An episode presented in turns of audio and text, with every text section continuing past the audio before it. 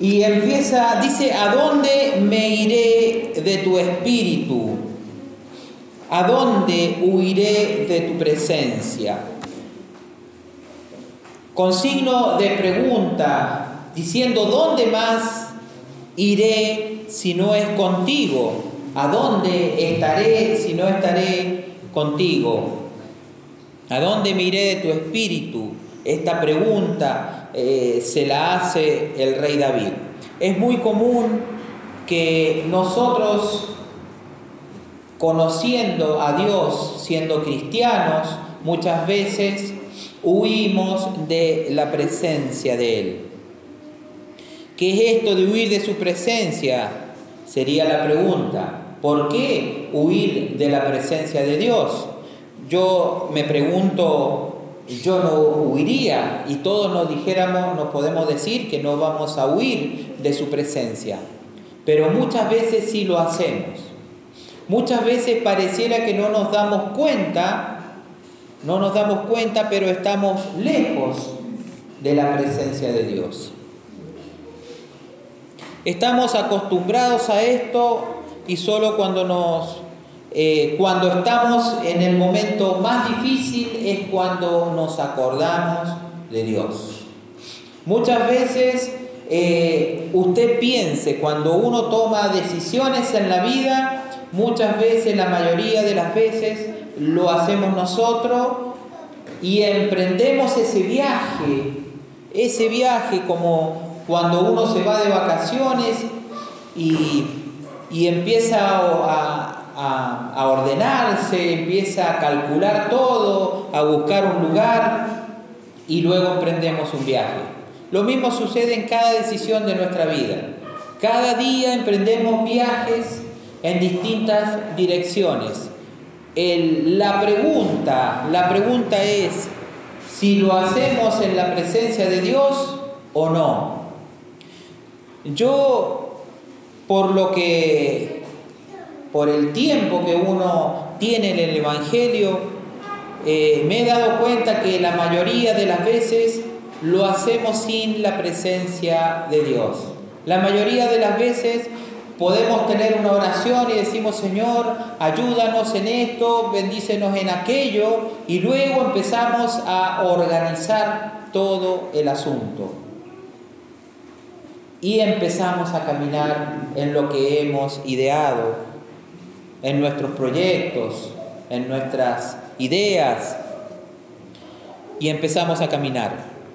Pero es distinto cuando lo hacemos con la ayuda de Dios, con su presencia en cada momento. Usted piense un momento y muchas veces tomamos decisiones donde hacemos un recorrido en diferentes decisiones, pero al final nos damos cuenta que la presencia de Dios no ha sido parte de todo ese recorrido. Es como cuando uno eh, le pide a Dios y le dice, bueno, ayúdame en esto, acompáñame en esto, y luego, ¿no es cierto? Y luego seguimos nosotros, pero nos, nos olvidamos de la presencia de Dios.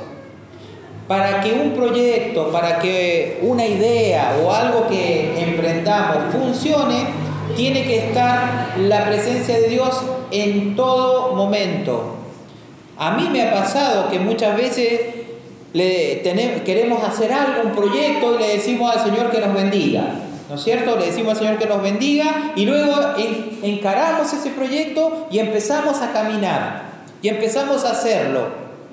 Y luego al final nos damos cuenta que no ha sido como nosotros pensábamos que iba a ser. Pero ¿saben cuál es la diferencia? Que nosotros al principio le pedimos a Dios, pero después nos olvidamos de cargarlo en ese proyecto. Que Él sea parte del proyecto y que en todo momento Él pueda ser el que tenga el control de todas las cosas. Generalmente pasa que nosotros tomamos una decisión, le pedimos, Señor, eh, voy a, eh, siento mi corazón hacer esto, quiero que tú me bendigas.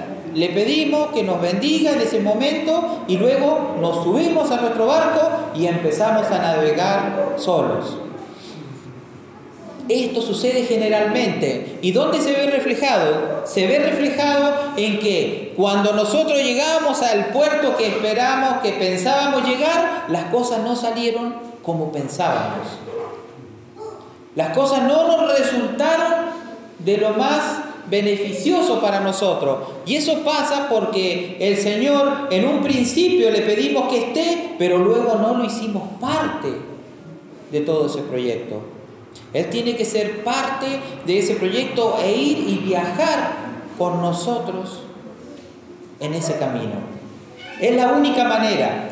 ¿Saben por qué pasa esto? Porque a menudo vemos problemas y dificultades, problemas y dificultades. Es porque Dios no ha sido parte de ese proyecto. Muchas veces le decimos, Señor, eh, te amamos, queremos que tú estés con nosotros, oramos por algo, pero ya está, se acabó. Y no es parte todos los días, en cada momento y en cada minuto. Dice, ¿a dónde iré? ¿A dónde me iré de tu espíritu? ¿Y a dónde huiré de tu presencia? Y uno se pregunta, pero ¿cómo vamos a huir de la presencia? Yo le pregunto a ustedes y ninguno quisiera huir de la presencia de Dios. Todos quisiéramos estar en su presencia, pero muchas veces no lo estamos. Y esto es real.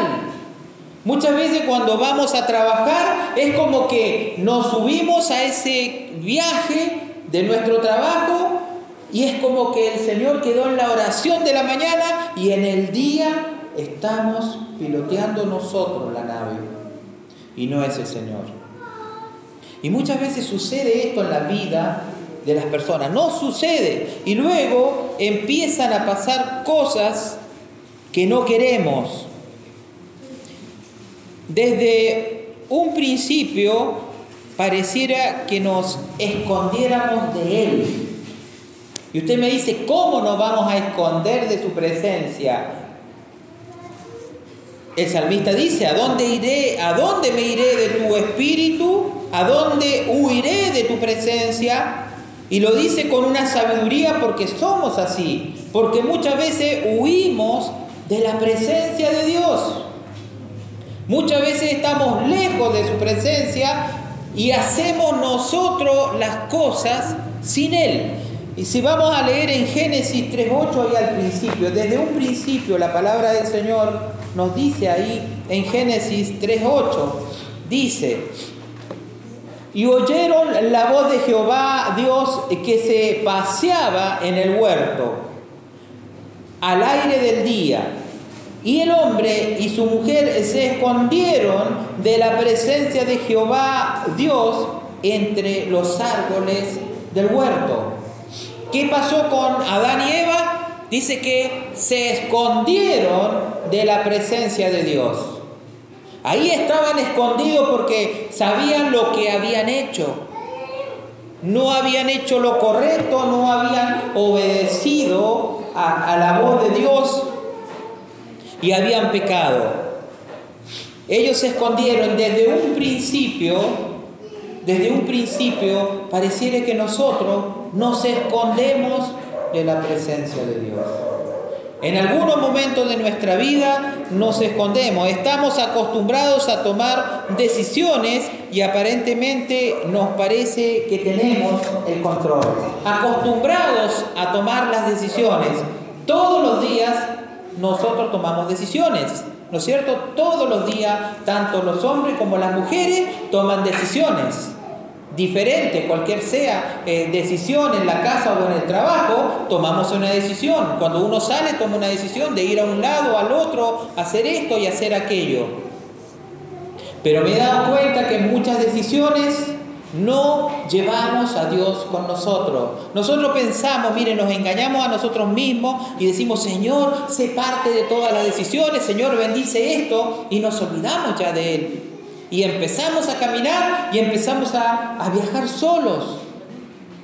Este es el problema. Tenemos que lograr entender que una decisión es un punto a otro, una línea, donde en este principio nosotros le pedimos a Dios, pero de luego tenemos que recorrer un trecho para llegar acá. Y en ese trecho muchas veces estamos solos, porque nosotros queremos, Porque nosotros muchas veces nos ocultamos. Y usted me dice, pero no, no puede ser, si yo he orado por esto, ¿cómo puede ser que yo haya ido solo y no haya ido Dios conmigo? Pero no es porque Él no quiera ir con nosotros, es que nosotros tomamos las decisiones. ¿Y qué es lo que pasa? Es totalmente necesario que Dios forme parte de todo momento en nuestras vidas. Esa es la clave para estar alejado de las malas decisiones. Cada decisión incorrecta producirá en nosotros, primero, dolor. Cada decisión incorrecta producirá dolor, tristeza, desazón, amargura, llanto. Esto es lo que sucede en la vida de nosotros cuando después decimos, pero ¿por qué me va mal? ¿Por qué me salió todo mal? ¿Por qué me pasa esto? ¿Por qué está sucediéndome esto en este momento? Es porque estamos solos. Porque hemos decidido viajar solos. Porque no cargamos la presencia de Dios en nuestras vidas. Porque el trayecto desde el punto que decimos, Señor, ayúdame, bendíceme en esto, en ese trayecto hemos andado solos, sin la presencia de Dios. Entonces esa es la respuesta a tanto dolor, a tanto eh, malestar, a tanta tristeza, a tanto llanto, a tanta angustia. ¿Vieron cuando uno dice, ay, estoy angustiado por esto? Pero ¿por qué debemos estar angustiados si hemos tomado una decisión y si es la correcta y si Dios está con nosotros? No tiene que haber angustia, no tiene que haber dolor, no tiene que haber tristeza. Pero ¿qué es lo que sucede? Que hemos estado viajando solos. Ese es el problema. Desde un principio nos escondemos de la presencia, nos apartamos de su presencia. Y usted me pregunta, pero ¿cómo entonces debemos hacer? ¿Cómo debemos hacer para que Dios sea parte de todo lo que haga? Es solamente buscando la presencia de Dios en todo momento. Cuando usted se levante, le pide, Señor, bendice este día. Y cuando usted empiece a caminar, Señor, y hable con Él. Gracias, Padre, porque tú estás conmigo y cuando llegue a su trabajo siga dándole gracias. Hable con Él. Tenga comunión, no se olvide en el día y creamos, muchas veces creemos que la oración de la mañana y una oración en la noche y vamos a estar cubiertos. No es así. Debemos buscar su presencia en su palabra, en las alabanzas, alábele a Dios, vaya donde vaya, vaya en el micro, va con sus auriculares y va alabando a Dios, o en el auto, va caminando, o mire la naturaleza y dígale gracias Señor, mire la montaña, gracias Padre. Eso es estar en la presencia de Dios en todo momento. Y si no pasa es como que empezamos a caminar solo y a batallar. Cuando llego a mi trabajo y yo sé que hay un montón de cosas, Señor, ayúdame, Padre, enséñame a tomar decisiones. Y cuando voy a hablar con alguien tiene que estar su presencia en mí para poder, para que las cosas salgan bien, para que no tenga problemas, para que no me vaya a pelear con las personas. Y esto tiene que ser así. Su presencia tiene que estar todo el día, en cada momento en nosotros. No se olvide, no se aparte, no se aleje, no se esconda. Muchas veces nos escondemos en el trabajo y nos escondemos y nos sumimos. Usted dice, pero ¿cómo voy a estar escondido? Sí, cuando yo lo hago tan importante y me meto en el trabajo y me olvido de su presencia y me escondo en ese lugar. Y luego termino abrumado, cansado, fatigado, porque no he dejado que Él tenga el control en ese momento en el trabajo, en el hogar, con los hijos, con la escuela, con todas las cosas. Yo sé que las mujeres también es complicado, muy complicado, porque tienen que estar eh, rodeadas muchas veces de bullicios, de peleas, de esto, de aquello, de la comida, de llevar los chicos, otras trabajan y un montón de cosas. Pero rodéese de la presencia de Dios, yo estoy seguro que va a salir victorioso, victoriosa va a salir contenta, va a estar más contenta, ya no va a estar amargada, ya no va a ser criar los hijos un dolor, sino va a ser una alegría. una alegría que va a haber. Quizás cuando los hijos se ponen difíciles, pero con la presencia de Dios, ese hijo va a cambiar. Va a cambiar, va a ser diferente. Pero cuando la presencia de Dios la dejamos a un lado, es cuando vienen los problemas. Es cuando después decimos, ¿por qué me pasó esto? ¿Por qué? Si yo caminaba contigo, yo venía a la iglesia, yo, yo oraba, yo cantaba, pero muchas veces íbamos solos y su presencia no estaba con nosotros. Su omnipresencia es con nosotros cuando dice su palabra. Si subiere a los cielos, allí estás tú. Y si en el Seol hiciere mestrado, he aquí, allí también tú estás. Si tomare las alas del alba y habitar en el extremo del mar, aún allí me guiará tu mano y me asirá tu diestra. Si dijere ciertamente las tinieblas me encubrirán, aún la noche resplandecerá alrededor de mí. Él está en todo lado en todo momento. Aunque esté oscuro, dice, va a resplandecer su presencia. Aunque hayan problemas, aunque hayan dificultades, porque vamos a vivir momentos difíciles. Pero con la presencia de Dios, todo se puede. Todo se puede, mi hermano, con la presencia de Dios. Pero si nosotros nos alejamos de su presencia, es cuando vienen los problemas a nuestra vida. Es cuando estamos cansados, fatigados, donde no hay alegría, solamente hay tristeza en nuestros rostros y lo reflejamos a los demás. No sé si a usted le ha pasado cuando no andan enojados o cuando no le salen las cosas bien, lo refleja todo, eso, eso se desparrama por todos lados. Ya nuestro carácter, nuestra respuesta, nuestra mirada, todo cambia. Porque no está la presencia de Dios ahí.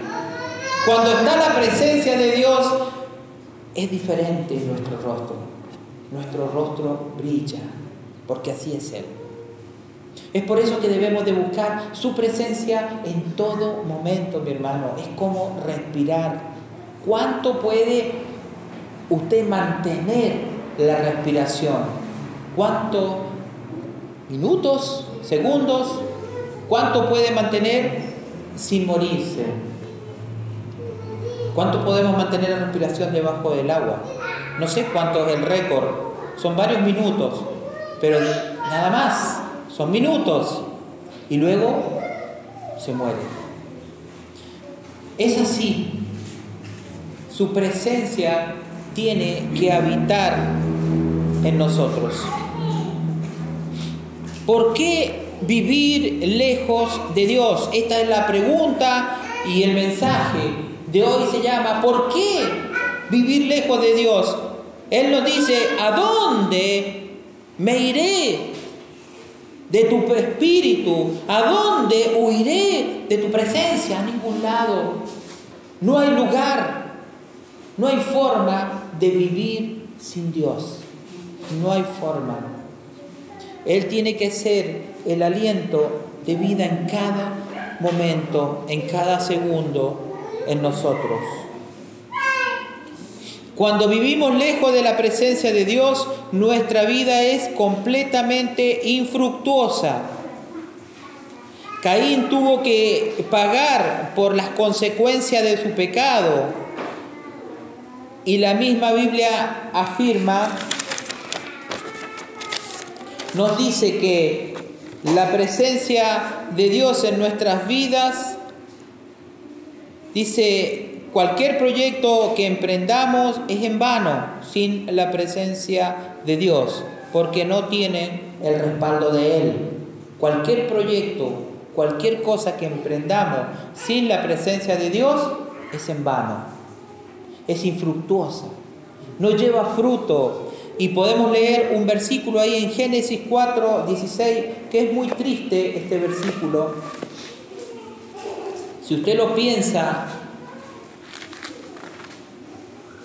Génesis 4, 16 dice, salió pues Caín de delante de Jehová y habitó en tierra de Nod, al oriente de Edén.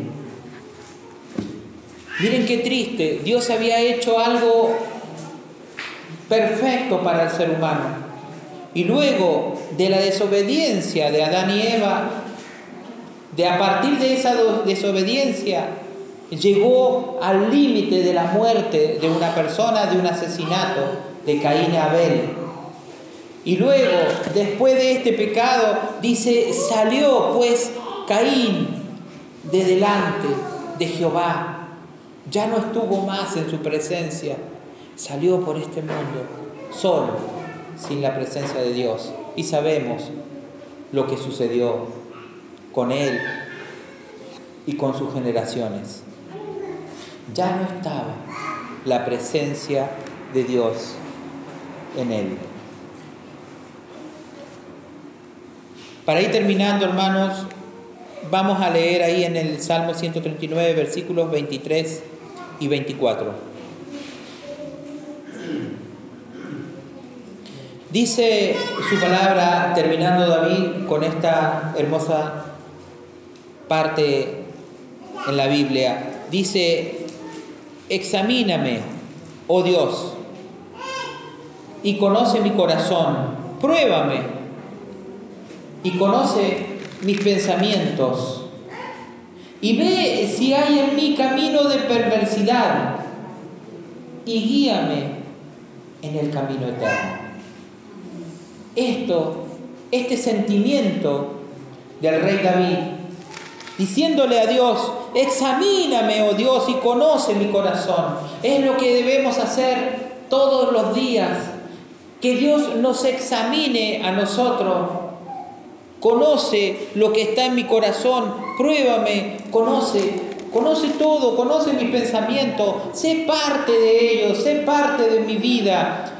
Y ve si hay en mi camino de perversidad y guíame en el camino eterno. O sea, si estoy haciendo algo mal, Señor, házmelo saber. Quiero caminar por este sendero, por este camino eterno. Quiero transitar contigo todos los días de mi vida. Quiero que tú seas el centro de mi vida. Quiero que tu presencia habite en mí en todo momento.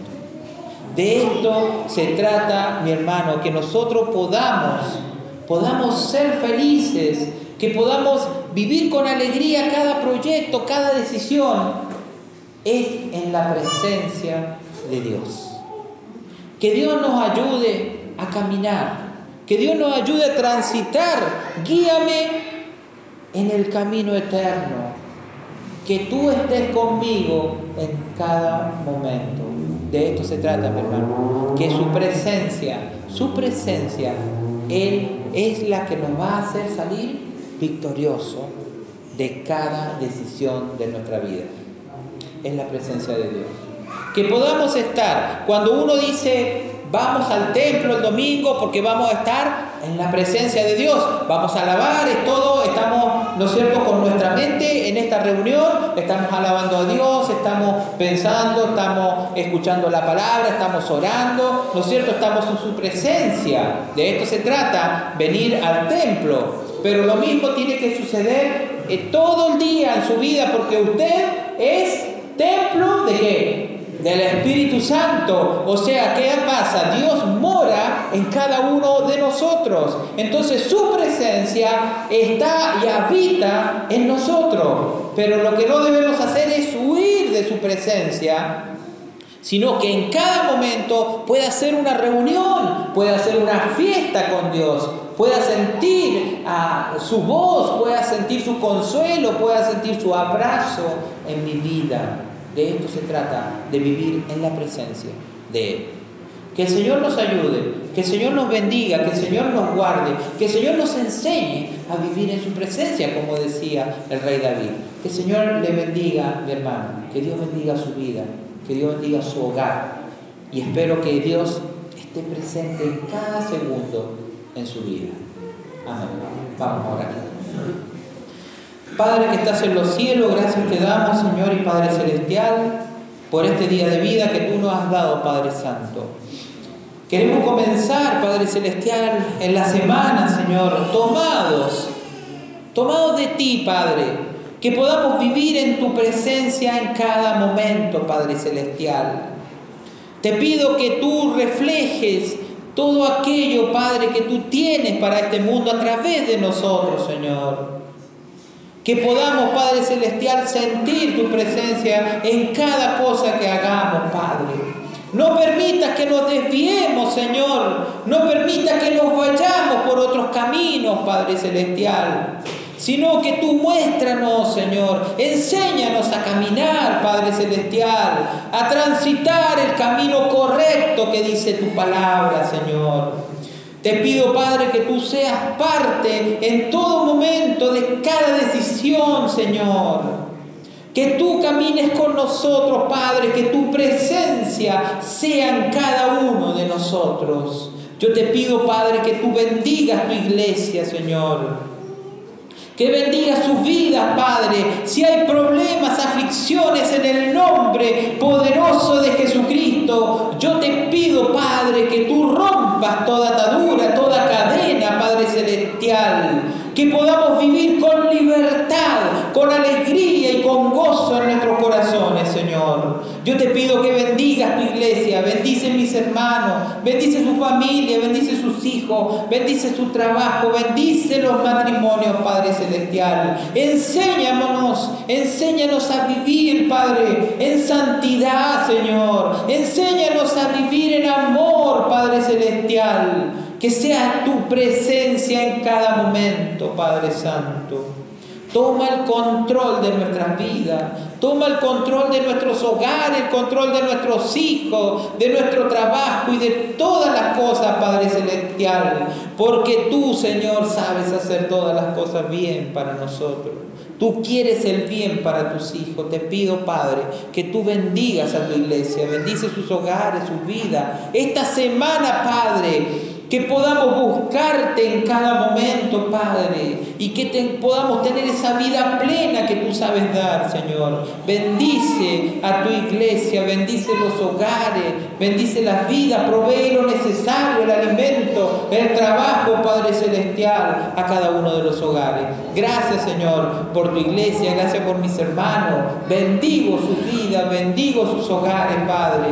Gracias, Señor, te damos también por los que no han venido. Te pido, Padre, que tú los bendigas, Señor, y que el próximo domingo puedan estar en este lugar para darte la gloria y la honra solamente a ti.